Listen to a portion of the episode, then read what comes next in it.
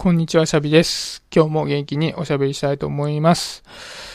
実はあの僕の、えー、このチャンネルの頭にあの毎日更新っていう言葉を追加したんですけど、実はツイッターのヒマラヤのアカウントの方で毎日更新とチャンネル名につけると検索されやすいですよとかっていうツイートがあったんで、早速それをつけてみたというところです。ただ毎日更新ってやっちゃったんで、本当に毎日更新せざるを得ないというところで、今ちょうど12日連続、あの、放送できてるんですけど、このまま続けていかなきゃいけなくなってしまったなというところで、ね、あの、張り切ってやっていきたいなと思ってます。はい。で、今日何の話をしようかなと思ったんですけど、最近気になってる方がいて、それがあの、新 R25 というウェブメディアの編集長の渡辺さんという方がすごい気になってるなっていうところで。はい。で、えっと、この方、新 R25 自体が YouTube の番組を持っていたり、渡辺さん自身が Voicy で発信をしていたりして、あの本人がすごくま目立って出ている方なんですけども、何がいいかなっていうと、実際僕 R25 って言っても、R25 の世代より随分上なんですよね。で、ただまあコンテンツとしてもすごい面白いだけでなくて、何より僕がいいなと思ったのは渡辺さんのキャラクターで、あの喋り方だとか、なんて言うんですかね、キャラクターすごいいいなと思って憧れながら見てるって感じなんですよね。だからやっぱり、こう発せられる、まあ、コンテンツというかおしゃべりの内容とかも大事なんですけど、やっぱりキャラクターめちゃくちゃ大事だなと思って、僕もね、キャラクターどんどん出していきたいなと思うんですけど、まあそんな感じでこれからも頑張っていきたいなと思ってますが、で、そんな渡辺さんが、 Voicy で先日話してたのがすごい気になってて、と、リーダーが執着すべきことは何っていう話だったんですけど、リーダーって、やっぱりこう、特に会社だと数字に執着せざるを得ないじゃないですか。目標っていうのは数字で決まってるので。ただ、まあそれも大事なんだけど、手応えに執着すべきだよと。じゃあそうするにはどうすればいいのかと。手応えに執着するにはどうしたらいいのかって話になってくると、もともとやっぱりその人自身が美意識を持ってなきゃいけないと。美意識ってね、なんかちょっと抽象的でむずいですけど、まあ、美意識って何かというと、理想の状態、そのプロジェクトなり、まあ、コンテンツを作るときなりの、えー、理想の状態をきちんと言葉に落としておくこと。で、その、あの、言葉自体を、まあ、美意識として持っておくことっていうのが大事ですよっていう話をしていて。で、じゃあ実際そのプロジェクトなりコンテンツの制作なりを終えたときに、まあそれがまあ達成したのかどうかってことももちろん大切なんですが、それ以上に自分自身がそのプロジェクトなりコンテンツ制作なりにインパクトを社会的に与えられたかどうかっていう感覚が持てたのかっていうこととか、自分自身が手応えを感じられたのかっていうことが大切だよっていう話をしていて、でね、僕自身は営業職なので、うーん、なんかその、目標というところで言うとかなり個人的な話になってくるんですけど、この話はめちゃくちゃ当てはまってるなと思ったんですね。で、例えば営業の世界で言うと、数字目標を達成すると、会社内では割とまあ、よくやったねってチヤホヤされたりするんですけど、だからといってインパクトとか手応えがあるかっていうと、そうでもなかったりするんですよね。で、渡辺さんも言ってたんですけど、数値目標っていうのは、なんかからくりでなんとかなったりするんです。で、営業の世界で言うと、やっぱり長くやっていると、まあ、えっと、お馴染みのお客さんとかがいたりするので、その、まあ、お客さんの契約のサイクルによって、それを回しながら、目標をある程度目処立たせたりっていうのができたりするんですよね。で、そうすると、例えば、まあ、今7月ですけど、あ、8月はもうこのお客さんとこのお客さんでもう目処立ったなとかって言って、もう、あの、必ず目標達成するような目処が立っちゃったりしていて、じゃあこれが、その僕のやっるべきことなのかなって思うと、なかなかちょっと微妙だなと思ったりします。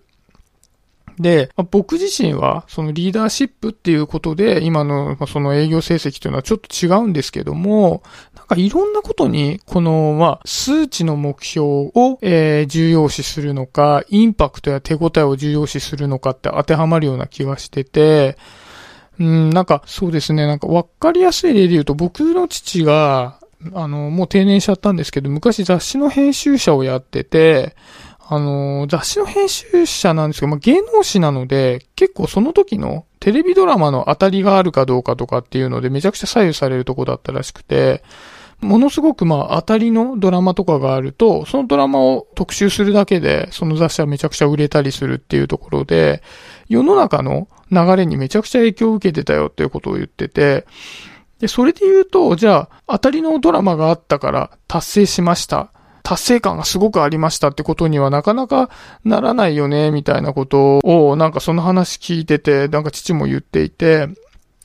うん。で、やっぱりそうではなくて、やっぱりこう自分の、あの、こういう雑誌を作っていきたいんだ、みたいなものが、やっぱり必要だよねっていうのを父からも聞いているので、まあ似たような話なのかなと思うんですけど、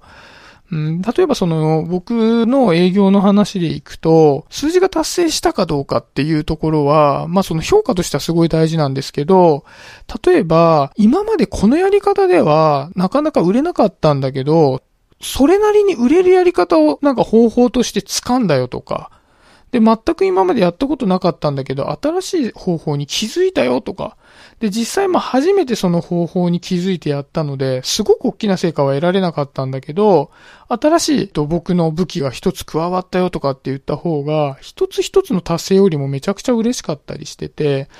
で、そういう新しく自分で身につけた武器っていうのが、やっぱり自分の営業生活のこう、上積みに、実際の目標達成したかどうかよりも上積みになっていくな、みたいな、あの、風に感じるので、やっぱり渡辺さんのこの話っていうのは、普遍的な話なのかなって言ったことを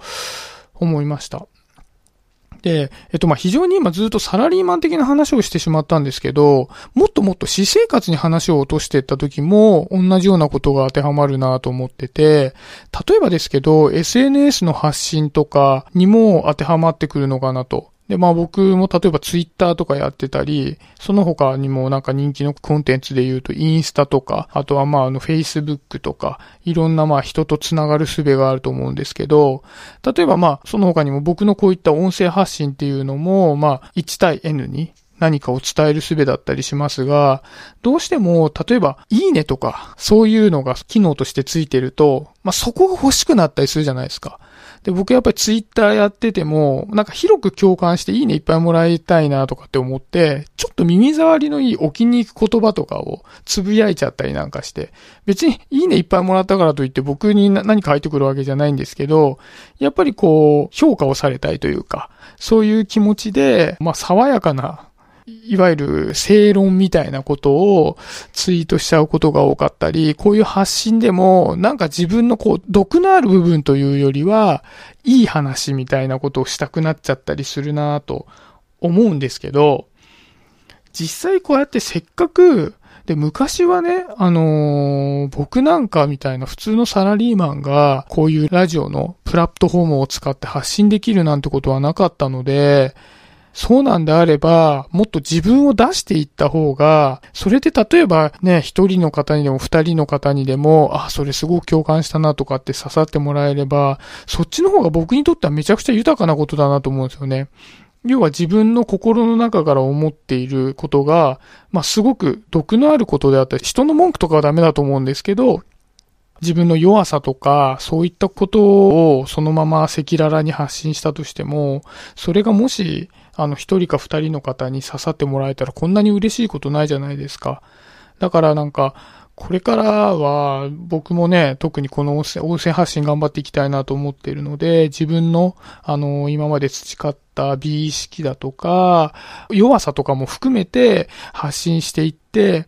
ニッチでもいいんで自分の言葉を、あの、発信していきたいななんて思いました。はい。あのー、そんな形でね、なんか渡辺さん、なんかこの他にも結構その、まあ、キャラクターもめちゃくちゃいいんですけど、話としてもね、すごく参考になるいい話をしてるんで、特にこの Voicy は渡辺さんが一人で喋ってるやつなんで、とすごくおすすめなんで、もしよかったら渡辺さんの Voicy を聞いてみてくださいということで、あの今日は終わりにしようかなと思っております。ありがとうございました。